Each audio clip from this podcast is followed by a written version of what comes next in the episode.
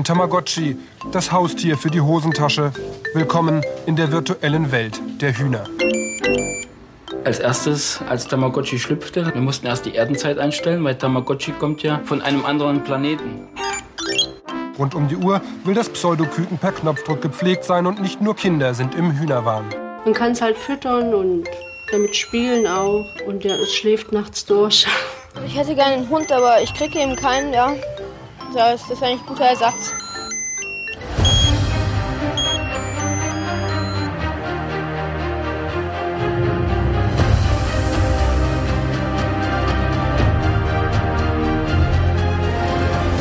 Ihr hört Terra X History, der Podcast. Ich bin Mirko Drotschmann und in unserer heutigen Folge geht es um die Geschichte von Menschen und Tieren. Und ja, auch um künstliche Haustiere, wovon es inzwischen eine ganze Reihe gibt. Und das, was wir da gerade gehört haben, das Tamagotchi, das machte 1997 in Deutschland den Anfang. Das nervige Piepen konnte man übrigens ausstellen, zumindest bei den meisten Geräten. Ich kenne aber auch einige, bei denen das nicht so einfach möglich war. Ich hatte selbst auch so ein Ding, hab das mal gefunden. Meine Eltern haben mir gar nicht erlaubt, eins zu kaufen, aber naja, weil ich es gefunden hatte, durfte ich es behalten. Und das Plastikküken hat bei mir ehrlich gesagt nicht so lange überlebt. Aber das lag auch an meiner Mutter, die einmal darauf aufpassen sollte und das Ei dann irgendwo zur Seite gelegt hat. Und naja, dann ist passiert, was eben passieren musste. Egal, inzwischen gibt es eine ganze Reihe künstlicher Haustiere, zum Beispiel Aibo, den Roboterhund, der 1999 das Licht der Welt erblickt hat.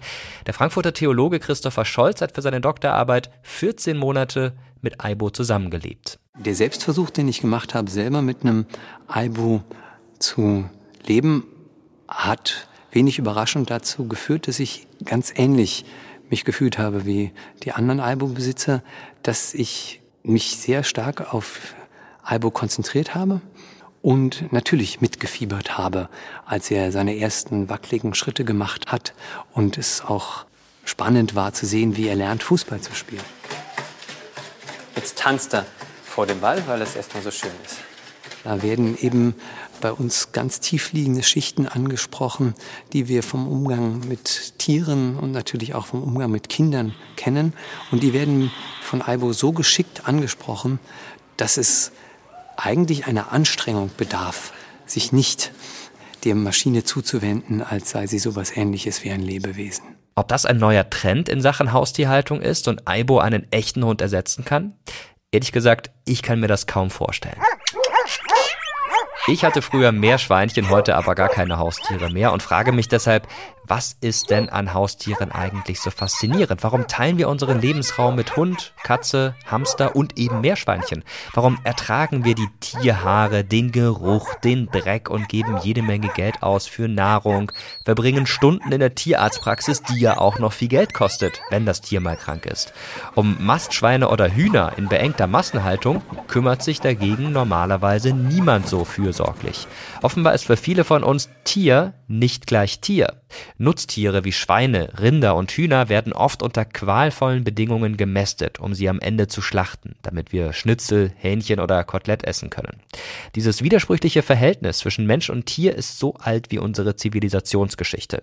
Schon in der Antike beteten die Menschen Götter in Gestalt von Tieren an, die sie mittags dann gegessen haben.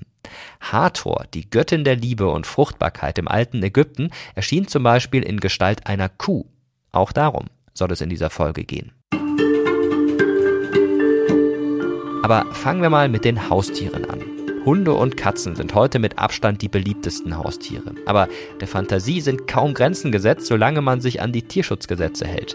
Die einen haben Hamster, Meerschweinchen, Wellensittiche oder Papageien. Andere halten Schlangen, Spinnen, Ratten oder vielleicht Zierfische im Aquarium. In fast jedem zweiten Haushalt gibt es ein Haustier. Katzen führen mit 15,2 Millionen Tieren in Deutschland die Statistik an. Insgesamt leben mehr als 34 Millionen Tiere unterschiedlichster Art unter deutschen Dächern. Aber das älteste Haustier, das ist der Hund. Er begleitet uns Menschen schon seit mehr als 35.000 Jahren. Heute gilt er als der beste Freund des Menschen. Über einen Wolf, von dem der Hund abstammt, würde man das wahrscheinlich nicht sagen. Warum genau sich Wolf und Mensch über Jahrtausende angenähert haben, darüber können wir heute nur spekulieren. Eine Vermutung ist, dass sie schon früh voneinander profitiert haben. Die Wölfe fanden bei den Menschen Nahrung, Überreste von der Jagd zum Beispiel. Und die Menschen, die schätzten den Wolf als Wachtier oder nutzten ihre Supernasen, um Beutetiere zu erschnüffeln. Jedenfalls wurde im Lauf der Jahrtausende aus dem Canis lupus, dem Wolf, der Canis lupus familiaris, also der Hund. Es haben sich überall auf der Welt verschiedene Rassen herausgebildet, die später miteinander gekreuzt worden sind. Heute sind 344 Hunderassen offiziell anerkannt. Und warum manche dieser Hunderassen inzwischen problematisch geworden sind, auch darüber sprechen wir noch in dieser Folge hier. Lange Zeit haben die Menschen den Hund vor allem wegen seiner Fähigkeiten geschätzt. Hunde jagten und apportierten geschossenes Wild, sie bewachten Haus und Hof oder transportierten Waren und Ausrüstung und zogen Schlitten, wie zum Beispiel in Alaska. Dort haben Schlittenhunde sogar Leben gerettet. Radiotelegramm Scott Bone, 26. Januar 1925. Wir haben eine ernstzunehmende Diphtherie-Epidemie hier in Nome. Wir brauchen dringend ein Antitoxin. Der Bürgermeister der Kleinstadt im entlegenen Westen Alaskas ist Ende Januar 1925 verzweifelt. In Nome ist die Diphtherie ausgebrochen. Immer mehr Kinder infizieren sich mit der lebensbedrohlichen Krankheit. Bürgermeister Bone schickt einen Hilferuf per Telegramm nach Washington. Antwortet. Schnell. Es ist der kälteste Winter seit Jahren. Die Stadt ist von der Außenwelt abgeschlossen. Das erste Kind ist schon an Diphtherie gestorben. Es gibt keine rettenden Medikamente mehr. Aber auch die Regierung in Washington kann nicht helfen. Bei Temperaturen bis zu minus 60 Grad und Schneesturm kann kein Flugzeug nach Alaska fliegen. Radiotelegramm Scott Bone. 26. Januar 1925. Wir bitten darum, Geld für ein Team von Schlittenhunden bereitzustellen, die von Nome nach Ninana und zurücklaufen. Dort in Ninana gibt es das rettende Diphtherie-Gegengift. Aber Nenene liegt über 1000 Kilometer weit entfernt. Die einzigen Tiere, die sich durch Sturm und Schnee kämpfen können, sind die sibirischen Huskies. Am späten Abend des 27. Januar 1925 machen sich Leonard Seppala und andere Hundeschlittenführer mit ihren Huskies auf den Weg. Von den Nenne aus starten ebenfalls Hundeschlitten in ihre Richtung. Insgesamt 20 Schlittenführer und 150 Hunde fahren die 1000 Kilometer lange Strecke in Etappen und geben das Serum wie einen Staffelstab weiter. Seppala legt mit seinem Schlittenhund Togo dabei die längste Strecke zurück. Aber es war nicht er, der am Mittag des 2. Februar mit den lebenswichtigen Medikamenten in Nome ankommt, sondern sein Kollege Gunnar Carson mit Schlittenhund Balto. Ja, und nicht Togo, sondern Balto wurde deshalb weltberühmt. Eine Statue des Hundes steht sogar im New Yorker Central Park. Knapp sechs Tage hat die Rettungsaktion gedauert und fast alle Kinder von Nome konnten gerettet werden. Schlittenhunde wurden in Alaska schon um 1000 vor Christus eingesetzt, aber nicht nur dort. Sogar im Ersten Weltkrieg an der Vogesenfront. Im Winter 1915-1916 wurden mit Schlittenhunden Kriegsgerät und Nahrung transportiert. In Berlin gab es um 1900 herum Hundefuhrwerke. Und zwar für diejenigen, die sich Pferd oder Ochse nicht leisten konnten. Das waren dann natürlich keine Huskies, die vor den Karren gespannt wurden, sondern zum Beispiel Schäferhunde oder Doggen. Es gibt viele Beispiele in der Geschichte von berühmten Menschen, die regelrecht vernarrt in ihre Vierbeiner waren. Friedrich II. von Preußen zum Beispiel, auch bekannt als der alte Fritz. Er besaß Hunde der Rasse italienisches Windspiel, also Windhunde aus Italien. Sie durften sich im gesamten Schloss frei bewegen. Angeblich haben sie sogar mit dem preußischen Monarchen im Bett geschlafen. Auch im Tod wollte er sie bei sich haben. Die Hunde des Preußenkönigs haben ein Grab auf der Terrasse seines Potsdamer Sommerschlosses Sanssouci bekommen. Und der König selbst hat sich seine Gruft genau daneben errichten lassen. Manchmal geht die Tierliebe eben auch über den Tod hinaus. Auf einmal war Choupette Millionenerbin. Zumindest auf dem Papier. Die Lieblingskatze von Karl Lagerfeld sollte nach dessen Tod im Februar 2019 einen Teil seines Vermögens erben. Sie war zumindest als Miterbin im Testament vermerkt. Da nach deutschem Recht Tiere als Sache gelten, konnte sie aber nicht erben. Choupette samt ihres Vermögens ging an die gesetzlichen Erben über. An Tiere zu vererben ist nämlich nach unserer Gesetzgebung gar nicht möglich. Tiere sind nicht rechtsfähig und damit auch nicht erbfähig. Man kann nur im Testament festhalten, wie sich die Erben um das Tier kümmern sollen. Und das war es dann auch schon. Über Jahrtausende hinweg war unsere Beziehung zu Tieren vor allem von Nutzen geprägt. Das Tier diente als Arbeitstier, war Milch, Ei oder Fleischlieferant und wurde spätestens mit Beginn der Industrialisierung zur Massenware. Heute haben sie 4000 Rinder getötet, die mit Güterzügen von weit entfernt herkamen. Einige von ihnen waren verletzt. Einige hatten gebrochene Beine, andere waren an den Seiten aufgespießt, einige waren tot. Aber die Todesursache kannte niemand. Ja, und das ist kein Bericht aus einer modernen Großschlachterei, sondern stammt aus dem sozialkritischen Roman Der Dschungel von Upton Sinclair aus dem Jahr 1905. Schon damals herrschten in der Massentierhaltung qualvolle Zustände. Eine Erfindung der Industrialisierung. Und genau darüber spreche ich jetzt mit Gisela Hürlimann. Gisela ist Professorin für Technik und Wirtschaftsgeschichte an der TU Dresden und hat sich auf die Spuren des Nutztiers gemacht. Hallo Gisela, freut mich, dass du da bist. Hallo, freut mich auch. Eine ganz persönliche Frage vorweg, sofern du die beantworten willst. Bist du Vegetarierin oder Fleischesserin? Ich esse noch Fleisch. Da haben wir was gemeinsam. und weil ich auch noch Fleisch esse, esse ich auch noch Milchprodukte. Warum? Das hat für mich nämlich einen Zusammenhang. Ich war mal eine Zeit lang Vegetarierin vor etlichen Jahren. Dann habe ich wieder angefangen, Fleisch zu essen. Und wie ich mich mit dem Thema, das uns heute beschäftigt, mehr beschäftigt habe, ist mir dann aufgefallen, dass der reine Vegetarismus aus meiner Sicht nicht wirklich die Konsequenz ist. Also wenn man Milchprodukte in Form von Milch, Käse, Joghurt isst, dann kann man eigentlich genauso gut Fleisch essen, weil schließlich gerade in Bezug auf die Rinder, Kühe, Kälber, es gibt einfach keine Milch, ohne dass dauernd Kühe befruchtet werden, ohne dass sie Kälber gebären und ohne dass diese Kälber und irgendwann dann auch die Kühe der Schlachtung zugeführt werden. So. Und weil das so ist, halte ich Vegetarismus persönlich für eine nicht sehr konsequente Lebensführung und weil das so ist, versuche ich selber auch immer stärker so in eine vegane Richtung zu gehen. Das ist ein sehr interessanter Gedanke. Und ein Gedanke, der natürlich auch immer wieder hochkommt, ist, okay, wenn man schon Fleisch isst, dann zumindest reduziert und nicht ganz so viel. Da bin ich dann drauf gekommen, als ich angefangen habe, in der Fastenzeit auf Fleisch zu verzichten und danach automatisch gar nicht mehr so ein großes Bedürfnis danach hatte und den Fleischkonsum wirklich sehr stark zurückgefahren habe. Warum sollten wir denn alle generell weniger Fleisch essen? Das ist sicher ein guter Mittelweg, oder? Zum Beispiel so zum klassischen Sonntagsbraten zurückzukehren, könnte man ja sagen, statt jeden Tag äh, Fleisch zu essen. Warum sollten wir alle alle weniger Fleisch essen. Fleisch essen ist eigentlich wenig effizient. Jetzt mal so aus einer Effizienzperspektive, wie man am besten zu seiner Nahrung kommt, könnte man sagen, so ein Tier, das ist ja wie, vielleicht wie ein Kohlekraftwerk. Also man füttert da Ressourcen rein, die wertvoll sind und die werden dann umgewandelt. Aber stattdessen könnte man ja die notwendigen Proteine, Kohlenhydrate und andere wichtige Nahrungsmittelbestandteile auch sonst direkt über Pflanzen und Getreide und, und so ähnliches zu sich nehmen. Also es ist eigentlich relativ ineffizient, das über das Fleisch zu tun. Und dann denkt man dann ja vielleicht Leute, die sagen, ja, aber eben, ich nehme doch nur Fleisch aus tiergerechter Haltung oder vom Biohof.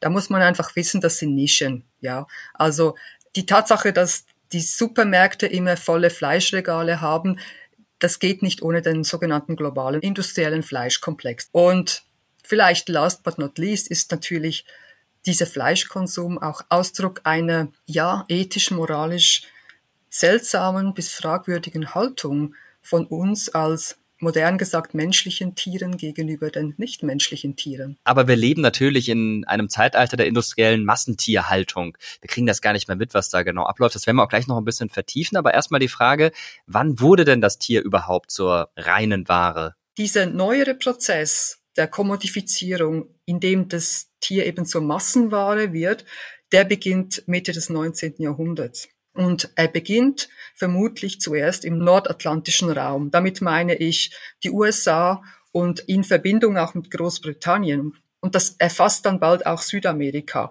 Und da gibt es ein paar wichtige Voraussetzungen. Dann haben wir da die sogenannte Erschließung des amerikanischen Westens, der Great Plains durch die weißen Siedler. Also das sind die Orte, wo einst die Bisons weideten und die amerikanischen Ureinwohner lebten. Und die werden vertrieben, die Bisons werden ausgerottet praktisch und das sind nun die Cowboys, die wir alle kennen aus dem Film, die die Rinderherden über das Grasland treiben. Ein weiterer Faktor ist dann der großflächige Anbau von, von Futtergetreide und Mais. Das ist der Beginn der späteren sogenannten Feedlots. Also das sind die Futtermaststationen, wo das äh, vorher ähm, über Weide gefütterte Vieh dann noch aufgemästet wird, damit die Schlachtreife erreicht. Dann haben wir weitere wichtige Bausteine, die Entstehung von zentralen Orten für die Viehauktion und die Viehschlachtung im Mittleren Westen. Das ist dann Cincinnati zum Beispiel und vor allem Chicago. Chicago wird zu der Inbegriff des industriellen Schlachtorts ab 1865, der sogenannte Meatpacking District.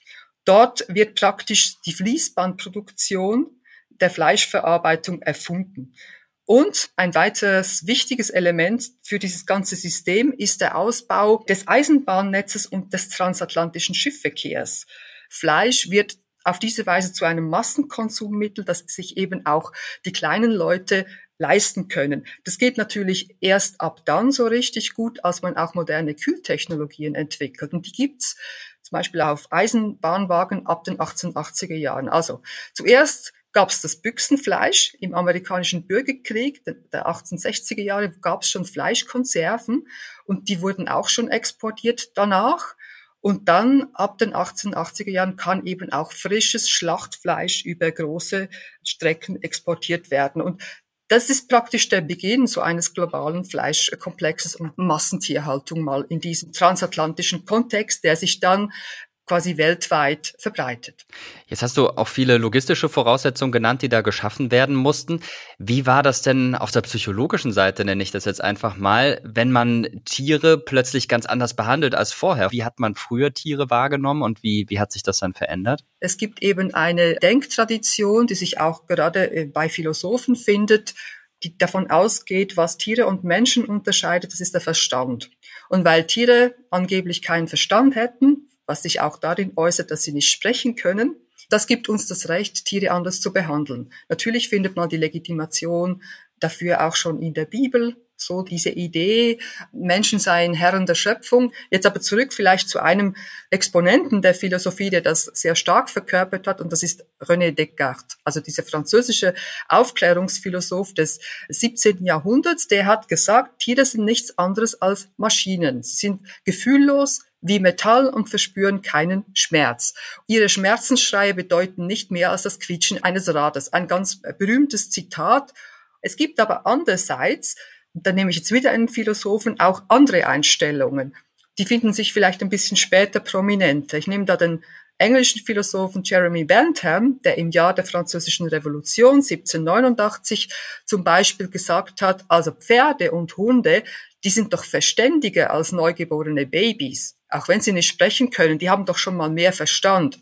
Und diese Linie, diese Auffassung, dass Tiere empfindsam sind, sensibel, dass sie auch Angst haben können, dass sie leiden können, das ist direkt in Tierschutzüberlegungen eingeflossen, hat das moderne Tierrecht zum Beispiel sehr stark mitgeschaffen. Und ich glaube, in dieser Ambivalenz und in diesem Bewusstsein, dass Tiere auch fühlende Wesen sind und dass man sie entsprechend auch behandeln soll, auch gerade wenn man sie nutzt, das wussten Tierhalterinnen und Tierhalter natürlich auch immer, weil die natürlich auch gesehen haben, also auch rein ökonomisch, wenn man die Arbeitskraft, die Gesundheit der Tiere überstrapaziert, dann werden sie krank, dann sterben sie. Das lohnt sich auch nicht. Schwein, Huhn, Rind, das sind ja so die, die klassischen Tierarten, die industriell gezüchtet werden und die dann entsprechend auch geschlachtet werden. Welche Auswirkungen hatte denn und hat die industrielle Massentierhaltung gerade für diese Tiere? Ich habe vorher ja vor allem über Amerika gesprochen. Ja, also das wäre so das amerikanische Modell. Wir sind natürlich auch ein europäisches Modell der Intensivierung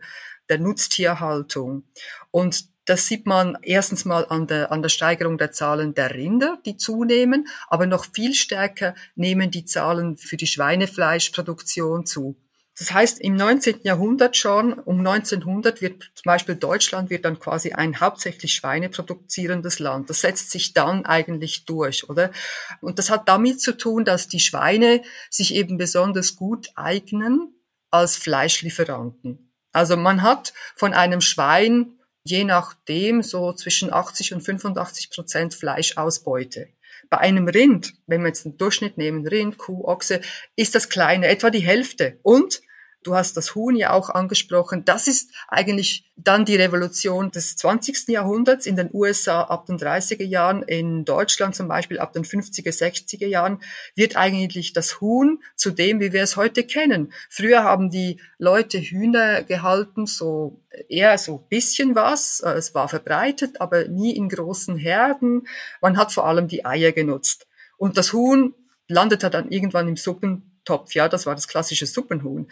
Aber diese Idee, dass man jetzt Hühner als Fleisch züchten könnte, die war relativ neu und die wurde wirklich im großen Stil dann erst nach dem Zweiten Weltkrieg in Westeuropa durchgesetzt, in ganz neuartigen Mastbetrieben und mit einem geschlossenen Kreislauf. Man konnte die Hühner auch nicht in die Schlachthöfe bringen, wo die also Schweine und Rinder geschlachtet wurden. Also das ist quasi ein, ein Gesamtverarbeitungssystem, zwischen Legehennen, also die Massenproduktion von Eiern, bis eben dann zu den Hähnchen. Das hat auch dazu geführt, wenn man die Konsumstatistiken anschaut, dann nimmt irgendwann der Konsum von Fleisch, hat vielleicht so in den 80er Jahren den Peak erreicht gehabt. Und dann geht der Rindfleischkonsum oder seit den 90er Jahren, der Rindfleisch- und Schweinefleischkonsum geht allmählich zurück, aber Hühnerfleisch hat die ganze Zeit zugenommen. Und für mich persönlich sind eigentlich heute von den Haltungsbedingungen her sind eigentlich die Hühner die armen Schweine. Die Hühner sind die armen Schweine, das ist so eine interessante Formulierung, aber es wird ja auch immer wieder kritisiert, wie diese Tiere gehalten werden, katastrophale Bedingungen und man hat das Gefühl, da ändert sich irgendwie nichts. Wir erinnern uns vielleicht an den Tönnies-Skandal von 2020, das ist jetzt auch schon wieder drei Jahre her. Trotzdem tauchen immer wieder Bilder auf, nicht nur in Deutschland, auch in anderen europäischen Ländern generell auf der Welt. Und die Frage ist, warum passiert das immer wieder und warum gibt es nicht mal einen großen Wandel im Bewusstsein? Tatsächlich gibt es auch eine lange Tradition der Kritik und der Skandalisierung von Schlachtungsmethoden. Bei den Schlachthäusern ist die Kritik aber ebenfalls auch alt. Zum Beispiel in Großbritannien haben wir das in den 1820er Jahren, gibt's die Vorstellung, Briten sind doch eigentlich zivilisierte Leute und deshalb muss man schauen, was da in den privaten Schlachthäusern geschieht und man soll zum Beispiel es unterbinden, dass das ein öffentliches Spektakel ist. Also nicht mehr öffentlich zuschauen, wie Tiere umgebracht werden. Wenn wir jetzt den Schauplatz wechseln, nach äh, Deutschland kommen, dann sehen wir hier das Aufkommen überhaupt dieser großen urbanen, auch oft kommunalen Schlachthäuser, das kommt so richtig in Fahrt ab den 1860er, 1870er Jahren.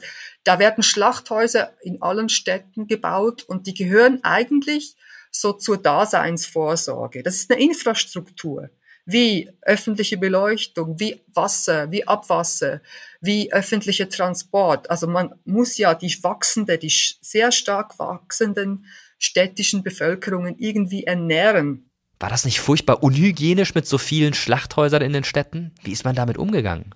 Damit verbunden ist auch so eine Art Hygienisierung und Medikalisierung. Also da kommen die Tierärzte hin und die schauen sich das an, dass die Tiere gesund sind, die sie schlachten, also vor dem Schlachten, und die schauen sich das Fleisch nachher an.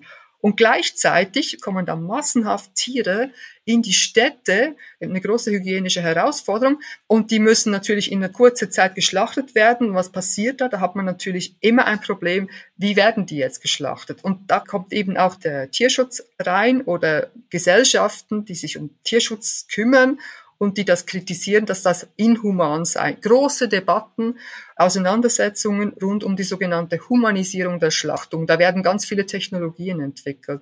Also Schlachtmasken, die man über die Tiere zieht, damit praktisch die das nicht sehen. Bolzenschussapparate zur Betäubung. Die Betäubung ist ein großes Thema. Oder die Frage, wie kommen Tiere möglichst schmerzarm ums Leben? Und das ist interessant, dass da so viel Energie darauf verwendet wird.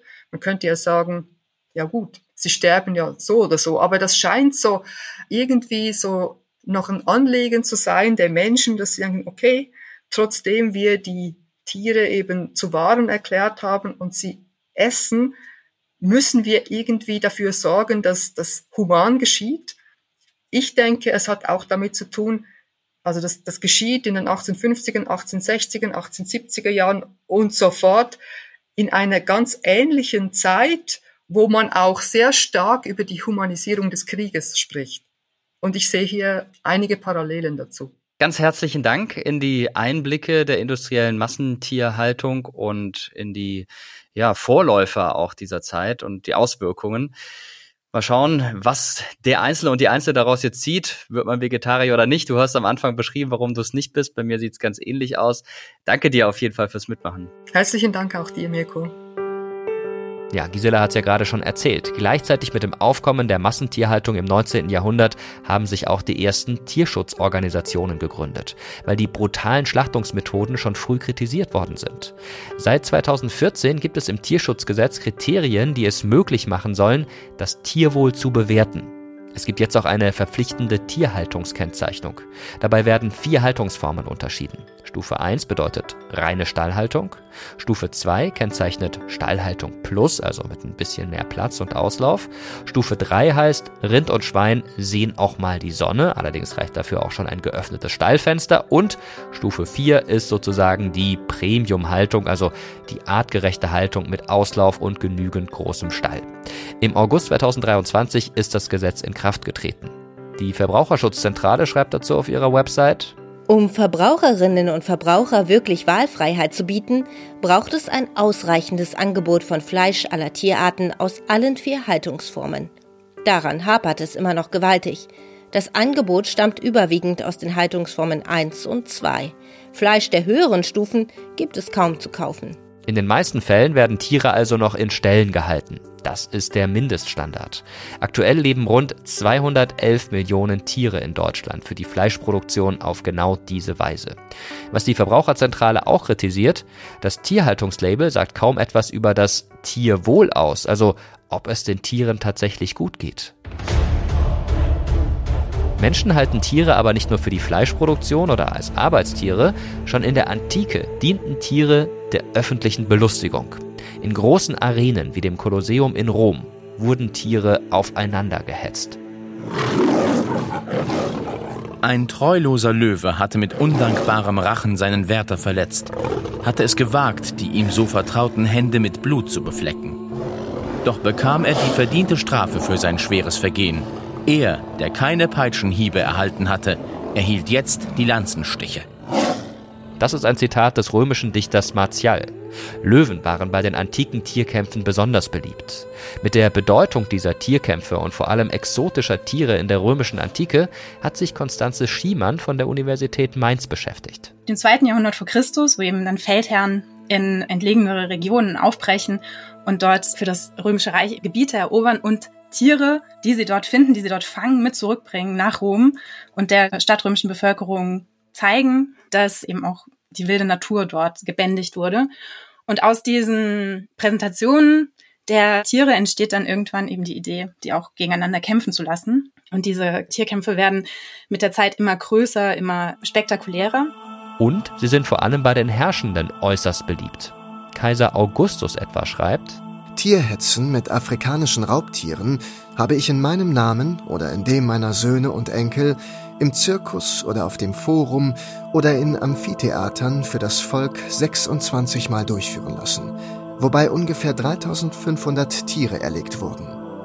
Die Spielegeber konnten sich als die Beherrscher des Chaos inszenieren, konnten zeigen, die Natur ist wild und gefährlich, aber wir, die römische Militärmacht, hat das unter Kontrolle und schützt die römischen Bürger vor diesen Gefahren. Aber nicht nur so die Masse der Tiere war irgendwie interessant oder wünschenswert für die Spielegeber, sondern auch die Exotik und der Reiz des Neuen. Also hat man immer wieder versucht, mal Tierarten zu finden, die die römischen Zuschauer noch nicht gesehen hatten. Also Nilpferden oder Giraffen, Tiger, Vogelstrauße, auch zum Teil in großen Massen und Krokodile. Und was wir auch finden, ist, dass es so typische Paarungen gibt. Also zum Beispiel sind Darstellungen von Stieren und Bären, die gegeneinander kämpfen, recht häufig. Es gibt sogar Darstellungen, wo die dann aneinander gekettet werden, um eben die Tiere nochmal wilder zu machen und zum Kampf zu animieren. In Deutschland ist Tierkampf gesetzlich verboten. Aber in anderen Ländern sind die Gesetze laxer. Zum Beispiel finden in einigen Regionen in Spanien bis heute Stierkämpfe statt. In China werden Hunde aufeinander gehetzt und auf den Philippinen gibt es noch immer Hahnenkämpfe vor Publikum.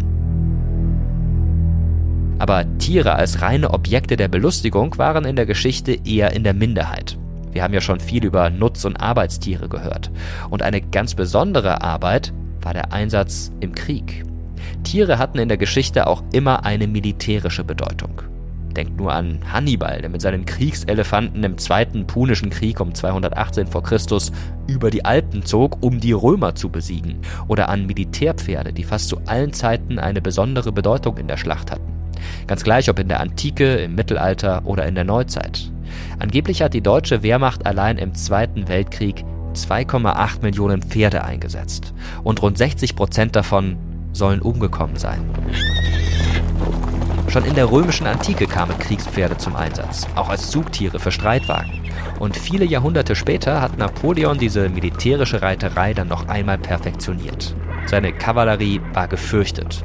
Beim Russlandfeldzug 1812 kam es dann allerdings zur Katastrophe. Es waren nicht nur rund 350.000 Soldaten im Einsatz, sondern auch mehrere 10.000 Pferde. Aber Napoleon hatte keine Futterwagen für die Tiere eingeplant. Sie sollten stattdessen Gras und Klee am Wegesrand fressen. Davon gab es unterwegs nach Russland aber nicht genug. Viele Pferde starben schon im Sommer 1812, weil an sie unreifes Getreide und Stroh verfüttert wurde. Der Feldzug scheiterte. Auf dem Rückzug von Moskau musste ein Großteil der Soldaten zu Fuß gehen. Munitionswagen und Kanonen wurden wegen fehlender Zugtiere verbrannt. Neben Pferden wurden auch noch andere Tiere im Krieg eingesetzt. Kanarienvögel etwa dienten im Ersten Weltkrieg als Gasmelder. Hunde spürten Minen auf. Und dann gab es dann noch ein ganz besonderes Tier. Es ist der 18. Oktober 1943. Hektisch versucht die 56. britische Brigade Kontakt aufzunehmen zum Kommando der US-Bomberstaffel. Denn früher als geplant haben die britischen Soldaten die süditalienische Kleinstadt Calvi Vecchia nördlich von Neapel eingenommen. Nun drohen sie in den Bombenhagel der US-Luftwaffe zu geraten. Die verzweifelten Soldaten schicken Brieftaube G.I. Joe, fliegender Soldat des US Army Pigeon Service, zum etwa 30 Kilometer entfernten Kommandostützpunkt der Amerikaner. Gerade noch rechtzeitig erreicht die Kriegstaube ihr Ziel. Der Start der Bomberstaffel wird abgeblasen. Rund 1000 Soldaten entgehen so dem Bombentod. G.I. Joe ist vielleicht die berühmteste Kriegstaube des Zweiten Weltkriegs. Doch es gibt noch viele andere, die in beiden Weltkriegen Leben gerettet haben. Da ist Winky, Ami, Präsident Wilson oder die britische Brieftaube Kaya Boy. Er kam am Morgen des 12. September 1918 durch den Hagel von Schüssen und Granaten wobei Kopf und Hals von Raketen zerfetzt wurden. Offensichtlich in einem Zustand völliger Erschöpfung schien er aus dem Himmel zu stolpern und landete mit einem Aufprall auf dem Dachboden. Die Nachrichtenröhre wurde entfernt, ihr Inhalt über das Telefon übermittelt, dann wurde dem Helden jede Aufmerksamkeit zuteil.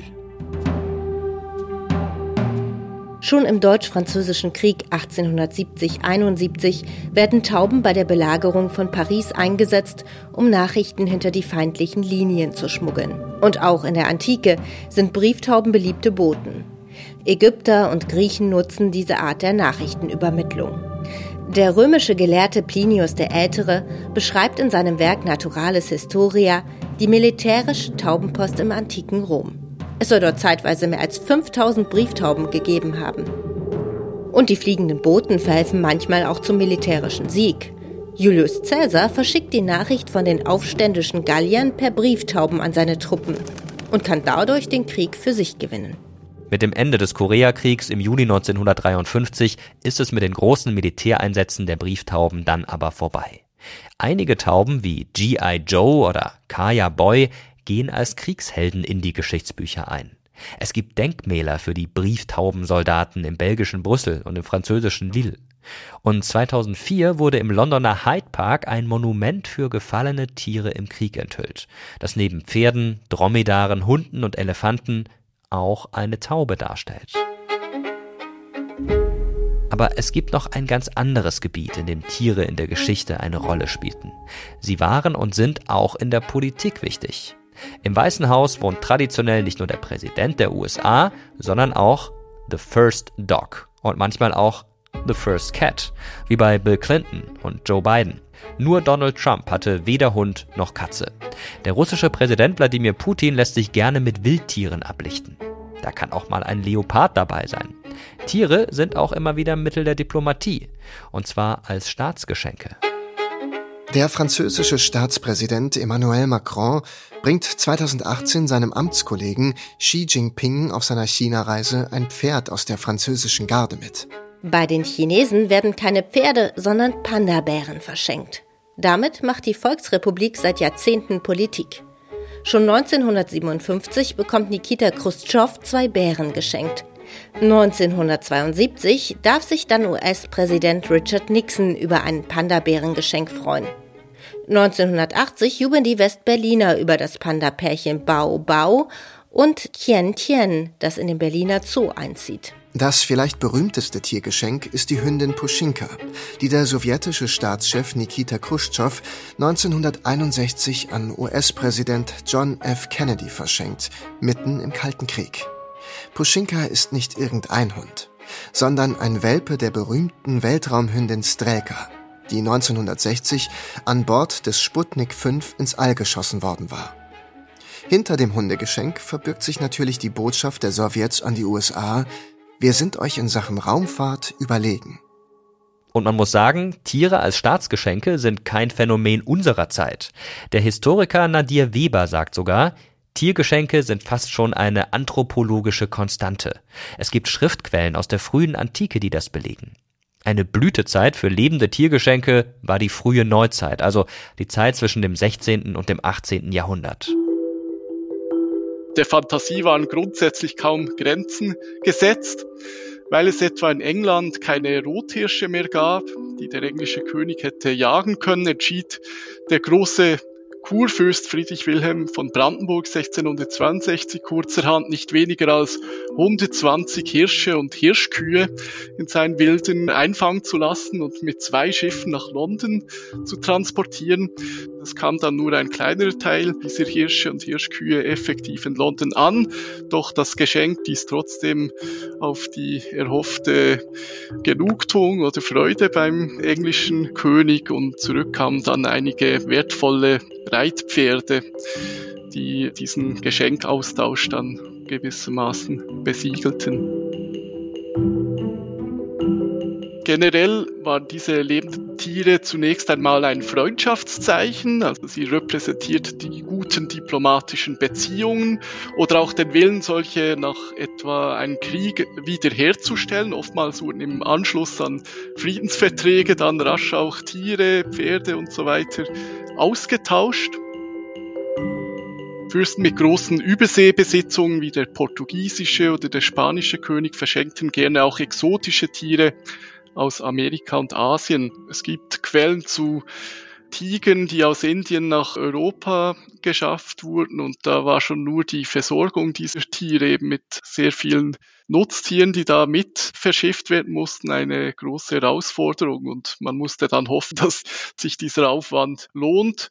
Andere Tiere wurden wohl auch deshalb sehr selten eben verschickt, wie die Giraffen, die mal im 15. Jahrhundert dokumentiert sind und dann erst wieder im 19. Jahrhundert. Die Giraffe, die um 1830 in Paris angekommen ist, hieß Sarafa. Sie war ein Geschenk des ägyptischen Vizekönigs Mehmed Ali Pascha an den französischen König Karl X. Mehmed Ali Pascha schickte auch jeweils eine Giraffe nach England und eine nach Österreich. Offenbar wollte er die europäischen Könige beeindrucken. Sarafa ist in die Geschichte eingegangen weil sie ihren Aufenthalt in Frankreich tatsächlich überlebt hat. Sie soll damals die Frisurenmode der Damen inspiriert haben, die ihre Haare à la Giraffe trugen. Als Sarafa 1845 starb, wurde sie ausgestopft und kam ins Museum von La Rochelle. Dort steht sie heute immer noch. Es gibt natürlich viele andere berühmte Tiere, wie zum Beispiel Flipper, der Delfin, Dolly, das Klonschaf oder Knut, der kleine Eisbär aus dem Berliner Zoo. Und wenn wir in die Geschichte zurückblicken, dann sind wir bei Bukephalos, dem Schlachtross von Alexander dem Großen, oder Surus, dem angeblich letzten von 37 Kriegselefanten des Hannibal wobei zweifelhaft ist, ob es ihn tatsächlich gegeben hat. Vor allem Ende des 19. Jahrhunderts und Anfang des 20. Jahrhunderts landeten viele exotische Tiere im Zoo im Zirkus oder in Privatsammlungen. Einer der bekanntesten Tierhändler war der Hamburger Karl Hagenbeck. Er hat tausende exotischer Tiere aus Afrika nach Europa transportieren lassen, darunter Leoparden, Löwen, Tiger und Hyänen. Die meisten Wildtiere starben allerdings auf dem Weg nach Europa. Trotz der sorgfältigsten Pflege gehen viele Tiere auf dem Transport zugrunde. Die furchtbare Hitze bringt selbst solche Tiere um, die in jenen Gegenden zu Hause sind. Die überlebenden Tiere stellte Hagenbeck später in seinem 1907 eröffneten Tierpark in Hamburg aus. Sie hatten es vermutlich deutlich besser als die Tiere, die im Zirkus landeten. Selbst einem hartgesottenen Tierhändler wie Hagenbeck ging das Dressieren der Wildtiere mit Peitschen und glühenden Eisenstangen zu weit. Ich erinnere mich an die vier dressierten Löwen, die auf einer Auktion in London verkauft wurden. Ihre Schnurrhaare waren abgesenkt und die Mäuler schrecklich verbrannt. Trotz aller Kritik galt Hagenbecks Tierpark als Vorbild für Zoos auf der ganzen Welt. Denn bei ihm waren die Tiergehege deutlich größer als in früheren Anlagen und ahmten die natürliche Umgebung der Wildtiere nach. Anstelle von Gittern gab es jetzt Gräben, die die Tiere von den Besuchern trennten. Der leitende Gedanke war, die Tiere in größtmöglicher Freiheit und in einem der freien Wildbahn angepassten Gehege ohne Gitter zu zeigen. Man sollte die Tiere aller Zonen in großen Abstufungen, jede Art in einer ihrer Heimat angemessenen Umgebung, gleichsam sich frei bewegen sehen. Die Tiere sind Wesen wie wir selbst. Zoos sind sicherlich eine sehr widersprüchliche Angelegenheit. Anders als heute wurden im 19. und 20. Jahrhundert freilebende Tiere in den Savannen und Urwäldern Afrikas eingefangen, um sie einzusperren und dann wie bei Hagenbeck in Tierparks Besuchern zu präsentieren. Heute züchten Zoos ihre eigenen Tiere auch um gefährdete Arten zu erhalten. Und da wären wir beim Thema Zucht, über das wir noch gar nicht gesprochen haben. Heute ist oft von Qualzucht bei Haustieren die Rede, vor allem wenn es um Rassehunde geht. Viele Welpen kommen schon mit Krankheiten auf die Welt. Diese Qualzucht ist nach dem Tierschutzgesetz zwar verboten, aber nicht immer halten sich die Züchter daran. Ein trauriges Beispiel einer solchen Zucht ist Knödel, der Mops von YouTuberin Jana Klar. Ich habe mit Knödel einfach so viele Probleme. Ich kann einfach nicht mehr. Ich bin so überfordert. Wir hatten schon Operationen von seiner Luft her, also dass er einen Bandscheibenvorfall hatte, dass wir das operiert haben. Das war auch überhaupt die schrecklichste Zeit für mich, als er den Bandscheibenvorfall hatte, weil er einfach gequält am Boden gelegen hat und geschrien hat und ich nicht wusste, was mit ihm ist. Ich dachte, er stirbt jede Sekunde. Ich habe da auch ausgerechnet, wie viel bis jetzt alle Operationen und der Kauf damals gekostet hat. Und wenn man alles zusammenrechnet, komme ich momentan ohne Futter auf einen Betrag von 6000 Euro. Knödel ist drei Jahre alt und ich weiß nicht, was da noch alles auf mich zukommt. Ja, ich weiß. Ich bin selber schuld. Aber ich wusste es damals halt einfach nicht besser. Gerade die Hunderasse der Möpse zeigt, was Qualzucht in den vergangenen Jahrzehnten angerichtet hat. Heutige Möpse haben fast keine Schnauze mehr. Der 2011 verstorbene Schauspieler und Humorist Loriot hat einmal gesagt, ein Leben ohne Mops ist möglich, aber sinnlos.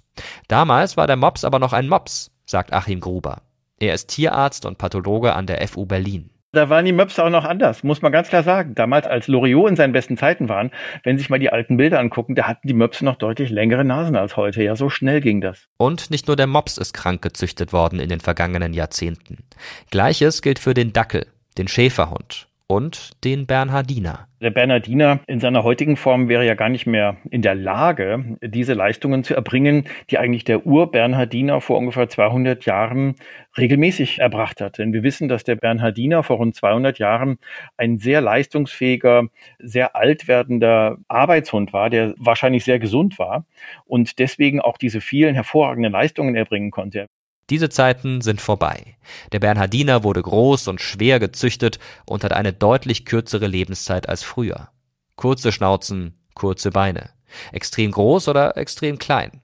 Achim Gruber spricht von disproportionalen Anatomien, wodurch viele Rassehunde Krankheiten haben und oft eine verkürzte Lebenserwartung weil wir als Menschen innerhalb dieser wenigen Jahrzehnte oder maximal, naja, vielleicht 100, 200 Jahre glaubten, aus etwas ganz Gutem etwas noch viel Besseres machen zu können, durch diese Extremzuchten und vor allem auch durch die schwere Inzucht. Hund und Katze sind zur Ware geworden, bei der es eher auf das Aussehen ankommt als auf die Gesundheit.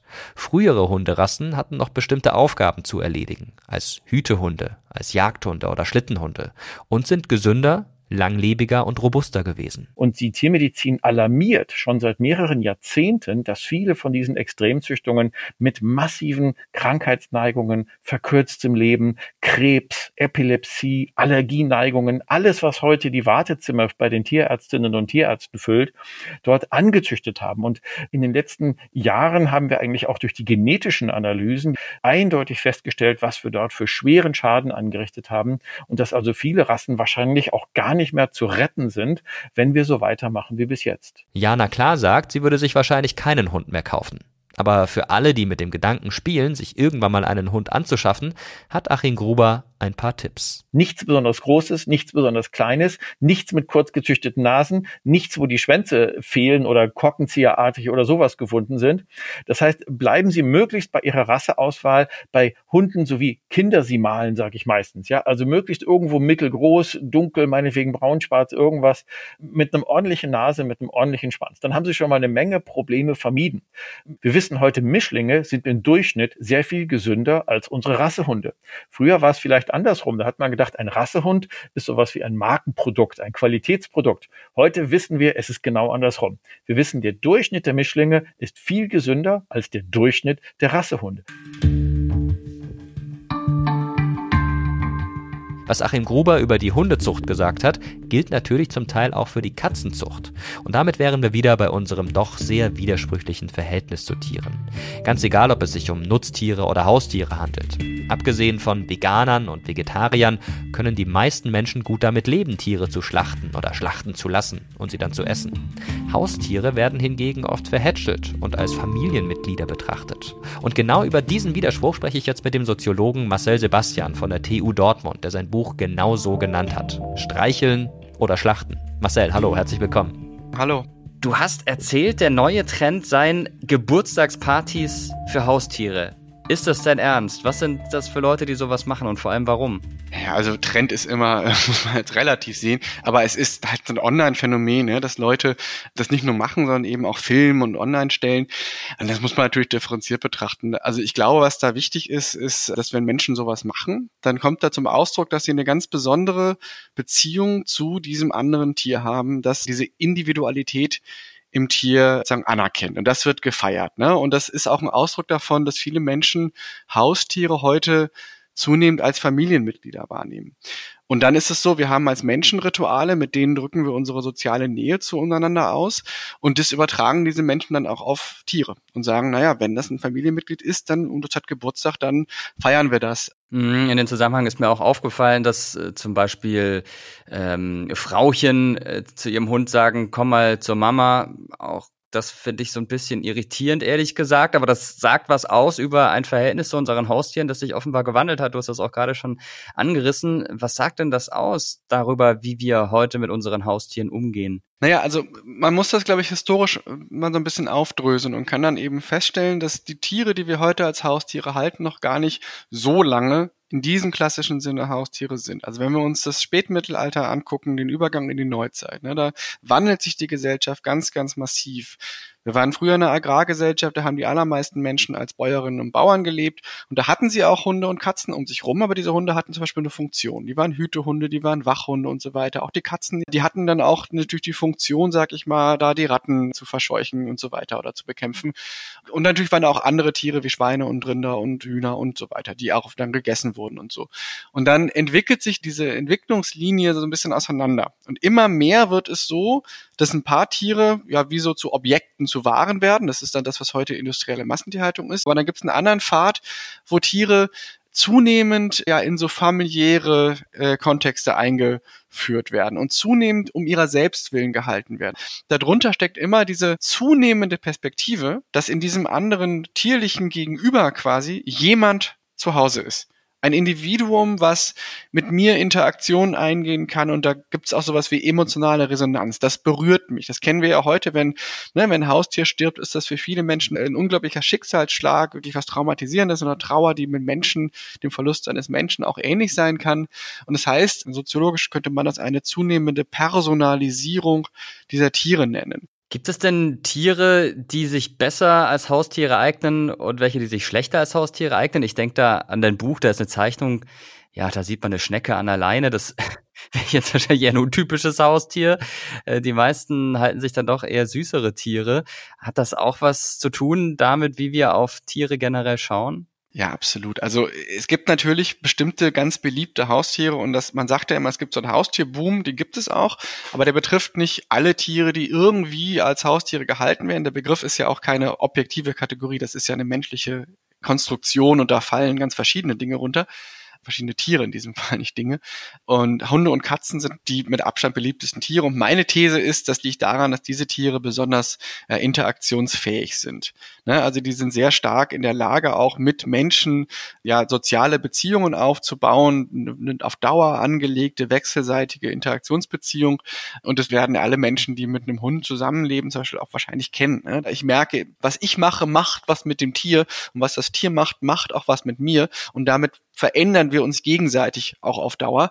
Und da gibt's natürlich aber auch andere Tiere, äh, diese Interaktionsfähigkeiten, sag mal, weniger ausgeprägt haben. Wenn wir jetzt an die Menschen denken, die an Reptilien halten, die Spinnen halten, die auch Fische halten, da stecken andere Bedürfnisse drunter.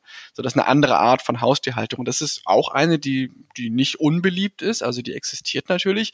Aber das ist nicht die, die so massiv zugenommen hat in den letzten Jahren. Und ich glaube, dass wirklich diese Suche nach sinnvoller Interaktion mit einem nichtmenschlichen anderen sozusagen. Dass das ist das, was viele Menschen eben suchen, was so beliebt ist gerade. Was ich ganz interessant finde, das ist so ein, so ein Widerspruch, der sich wahrscheinlich auch nicht auflösen lässt. Wenn ich bei Facebook zum Beispiel unterwegs bin, lese ich Kommentare von großen Hundefreunden, ähm, die Hunde über alles lieben und dann schaue ich mir deren Profile an, einfach aus Interesse und sehe dann, ähm, da haben sie irgendwie Fotos, wo sie sitzen mit einem riesen Steak vor sich, dass sie essen. Also das hat schon irgendwas Ambivalentes, oder? Absolut, genau. Und man muss da auch nochmal sagen, Tierschutz, anders jetzt als Tierrechte, wenn man sagt, man hat so eine starke Orientierung an grundsätzlichen Tierrechten und findet jede Form von Gewalt an Tieren doof, doof ist jetzt ein bisschen banal, aber lehnt die ab, dann wird man natürlich auch Leute finden, die dann vegan leben und so weiter. Und dann gibt es auf der anderen Seite Leute, das sind sehr, sehr wenige, aber es wird sie vielleicht geben, die sagen, Tiere sind mir völlig egal, ich mache mit dem, was ich will.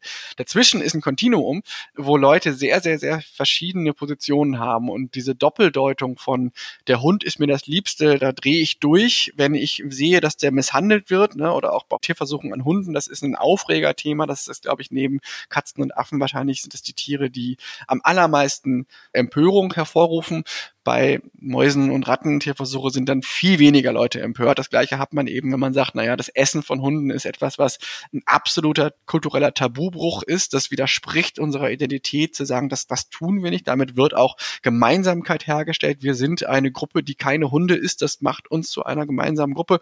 Wer dagegen verstößt, der ist ein Aussätziger und der bricht diese stärksten Tabus. Gleichzeitig gibt es aber andere Tiere, die dann gegessen werden. Du beschreibst auch in deinem Buch äh, ganz interessant am Anfang die Rettung von Entenküken durch die Feuerwehr in Herford. Das hat Schlagzeilen gemacht und gleichzeitig sind sicherlich einige der Leute, die das gelesen haben und ganz gerührt waren, abends äh, zum Asiaten gegangen und haben Peking-Ente gegessen. Also auch hier ist durchaus ein Widerspruch da. Und was auch ganz verrückt ist, ist, dass einige Menschen sich Mäuse im Haus halten oder Hamster. Also Tiere, die zum Beispiel auf Bauernhöfen oder vielleicht auch im Garten total verhasst sind. Da ist man froh, wenn die Katze die Mäuse jagt und sie frisst. Wie kommt es denn, dass einige Menschen offenbar solche Tiere ins Herz schließen, die andere am liebsten loswerden wollen? Also ich glaube, da gibt es mindestens zwei Dinge. Das eine ist, es gibt, ich sage jetzt mal, es ist nicht böse gemeint, sondern so, so Tiernerds, ne? die sich mit einer bestimmten Tierart ganz intensiv beschäftigen, die total faszinierend finden und dann auch diese Tiere bei sich im Haus haben wollen. Ich glaube aber, was ganz wichtig ist, und das ist diese zweite Ebene, und das ist dann auch das mit, warum die einen Enten, äh, ne, die dann eben wieder gerettet werden, so anders wahrgenommen werden als die, die Mastenten irgendwo äh, anonym in einer Mastanlage. Das ist die Frage, ob Menschen nicht nur fähig sind dazu, das sind wir, glaube ich, irgendwie alle, sondern auch gewillt sind, so so eine Du-Beziehung mit dem Tier aufzunehmen. Also eine Beziehung zu dem Tier einzugehen, was dieses Tier nicht zum Exemplar seiner Art macht, das ist die Maus, die Maus kann dieses und jenes, sondern das ist meine Maus oder das ist die Maus, die bei mir da äh, in der Wohnung lebt, die hat wahrscheinlich auch einen Namen. Die heißt nicht Maus Nummer 17, die heißt dann, ich weiß nicht, wie man Mäuse nennt, aber die hat dann einen individuellen Namen und die wird so adressiert und die wird einzigartig und die bekommt auch eine Geschichte. Ich glaube, das ist ein wichtiger Mechanismus, um zu erklären, eben warum Menschen überhaupt ihr Leben mit anderen Tieren teilen frei. Das ist ja überhaupt schon eine erklärungsbedürftige kulturelle Praxis. Ne? Das ist ja nicht selbsterklärend, dass Menschen sich in ihrer Heimat, in ihr Haus irgendwie freiwillig ein Tier reinholen, also nicht eine Spinne in der Ecke, sondern wirklich zu sagen, ich nehme auch Pflegeverantwortung auf mich. Ja, und ich glaube, dass das wirklich die Basis davon ist. Also dieses Du erkennen im anderen. Viele Leute oder ich würde mal sagen, fast alle Menschen, die Haustiere haben, sagen, diese Tiere, die tun uns gut. Und ich kann das selbst auch bestätigen. Wir hatten früher Meerschweinchen und das fand ich wunderbar. Woran liegt das denn? Das ist total spannend. Ne? Also es gibt wirklich unglaublich viel Studien mittlerweile, die sich mit der Frage beschäftigen, welchen Effekt hat Haustierhaltung. Und ich, man muss allerdings sagen, ist, der ist gar nicht so eindeutig, weil es gibt ganz, ganz viele Studien, die sagen, in bestimmten Fällen kann es ganz doll hilfreich sein, zum Beispiel in der Therapie von Demenzkranken, von alten Menschen. Gibt es Metastudien, die sagen, es hat viele positive Effekte. Interessanterweise kann es aber auch zum Beispiel Depressionen verstärken, und zwar in dem Moment, wenn sich Menschen sehr stark Sorgen machen. Und gleichzeitig müssen wir uns natürlich auch vergegenwärtigen, dass es auch ein Markt ist, auf dem viel Umsatz gemacht wird, auch generell der Haustiermarkt, da geht es um Milliardengeschäfte. Da werden diese Tiere auch gezüchtet, die werden also auch zu Waren gemacht. Ne? Und bis zu dem Zeitpunkt, wo jemand sich ihre annimmt und sich in die eigenen vier Wände holt, sind sie auch Waren. Und da steckt dann auch wieder diese Ambivalenz drin zwischen auf der einen Seite ne, dieses Anerkennen und auch Sehen von einer individuellen, einzigartigen Persönlichkeit, auf der anderen Seite was sehr funktional ist. Ob das nun, man könnte jetzt mal provokativ sagen, ein Therapiegegenstand ist, ja, oder oder eben einfach eine Haustiermarktware. Also da kommt diese ganze Mehrdeutigkeit von Mensch-Tier-Beziehung auch innerhalb der Mensch-Haustier-Beziehung schon wieder zu tragen. Hm, letztendlich muss es natürlich jeder für sich selbst wissen, aber das waren schon mal einige Anhaltspunkte, die du uns geliefert hast und die einem vielleicht auch so einen kleinen Kompass damit auf den Weg geben. Vielen Dank dir für die Einschätzungen. Ja, vielen Dank für die Einladung. Hat mir Spaß gemacht. Haustiere haben in den vergangenen Jahrzehnten viele weitere Funktionen übernommen als die, über die wir schon gesprochen haben. Denk mal an Blindenhunde oder Therapiehunde in Altenheimen. Sprengstoffhunde. Marcel hatte das eben schon mal kurz angesprochen.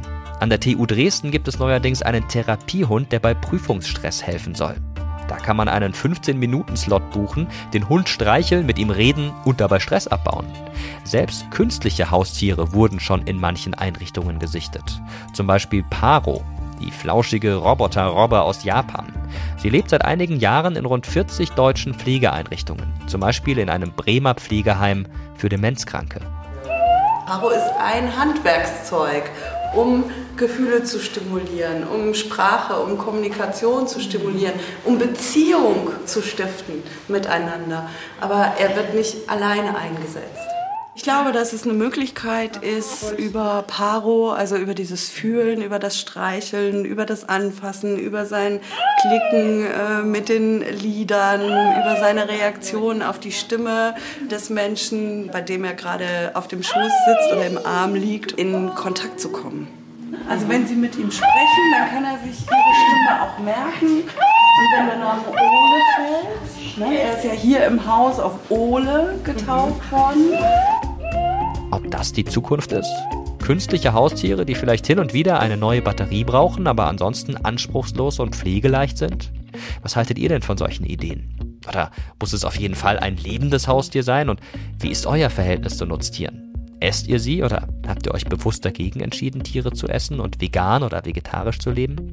Schreibt uns eure Gedanken gerne per Mail oder auf Terra History bei Instagram oder aber ihr kommentiert im Community-Tab bei YouTube auf dem Kanal Mr. Wissen to Go Geschichte. Dort posten wir jedes Mal, wenn eine neue Folge erscheint und wir freuen uns natürlich sehr über euer Feedback und auch über eure Bewertung. Das war Terra X History, der Podcast, und wir hoffen, dass ihr auch beim nächsten Mal wieder dabei seid. Dieser Podcast ist eine Produktion von Objektiv Media im Auftrag des ZDF. Die Autorinnen waren wie immer Janine Funke und Andrea Kahrt. Sie sind verantwortlich für Buch und Regie und für die technische Umsetzung und Gestaltung verantwortlich ist Moritz Rastrup. Redaktion im ZDF hatten Anja Greulich, Ricarda Schlosshahn und Anastasia Druschitz-Kack. Ich bin Mirko Drotschmann und sage danke fürs Zuhören und bis zum nächsten Mal.